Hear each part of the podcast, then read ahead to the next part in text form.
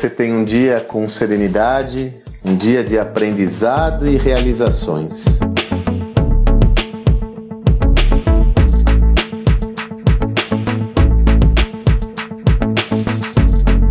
Esses dias estava conversando com um empreendedor e ele, numa conversa bastante informal, ele demonstrou muito desconforto com algumas observações negativas que estava recebendo de alguns clientes desconfortáveis com um, uma situação muito específica.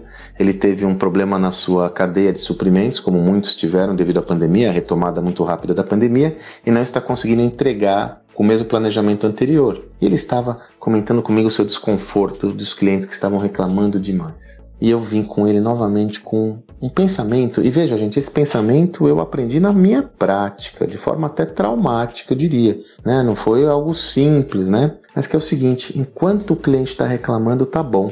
O problema não é ele reclamar, o problema é ele desistir de você. A grande questão é, enquanto o cliente está reclamando, ele ainda acredita na relação. Ele está evidenciando o seu desconforto. E se ele acredita na relação, ele está fazendo um esforço para recuperá-la. É claro que aqui eu não me refiro àquela nata, aquele conjunto de clientes que não valem a pena, que são detratores e tal. Não, esse daqui eu nem vou falar sobre eles, esse aqui mandar embora. Falando sobre aquele cliente que realmente vale a pena, que está com você há muito tempo, que você sabe que ele tem uma relação forte com o seu negócio. Né? Estou falando sobre esse cliente. Quando ele está reclamando, ele está sinalizando sua dor. O problema é quando ele enche a paciência, não acredita mais em você e para de reclamar. Porque quando isso acontece, é D mais um. Imediatamente ele vai procurar uma outra opção para se libertar de você e vai sair silenciosamente. E pior, Muitas vezes você vai perguntar para ele por que ele saiu e tal, ele vai dar outras desculpas que não sejam as verdadeiras.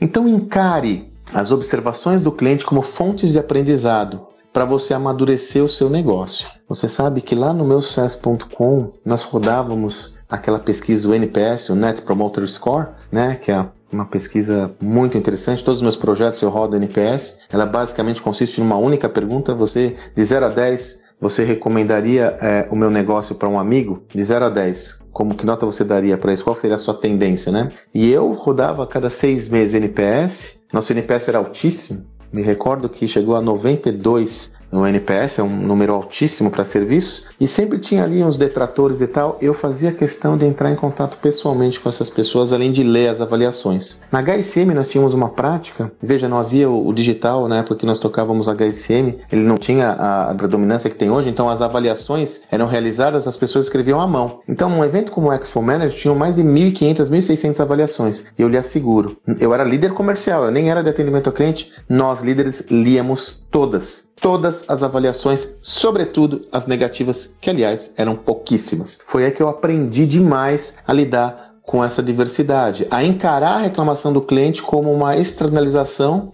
de algo que está presente na vida daquele cliente. É claro que algumas reclamações eu vou poder avaliar, falar entendo, respeito, mas não faz sentido nesse meu momento. Não há problema algum. Mas o que você não pode fazer é encarar a reclamação de uma forma que lhe gera um impacto pessoal, como se fosse para você, e não tomar nenhuma atitude sobre ela. Ou pior, gerar desculpas para aquela reclamação. Ah, isso aconteceu por causa disso. Ah, esse cara não sei o que, esse cara não sei o que outro é o começo do fim, porque a partir que você fecha a escuta, como eu disse, você não dá o feedback para o seu cliente, ele começa a se sentir menosprezado e ele vai fazer um movimento silencioso absolutamente degradante, ou melhor, absolutamente, absolutamente é, é, inadequado para você, que é o seguinte: ele vai embora sem falar nada. Então você prefere aquele que reclama ou aquele que não está falando nada e está insatisfeito? Primeiro passo: abra a escuta para o seu cliente e receba o adverso, o contraditório como parte integrante desse processo. Faça isso, viu? É uma mudança de mindset. Espero que você tenha um excelente dia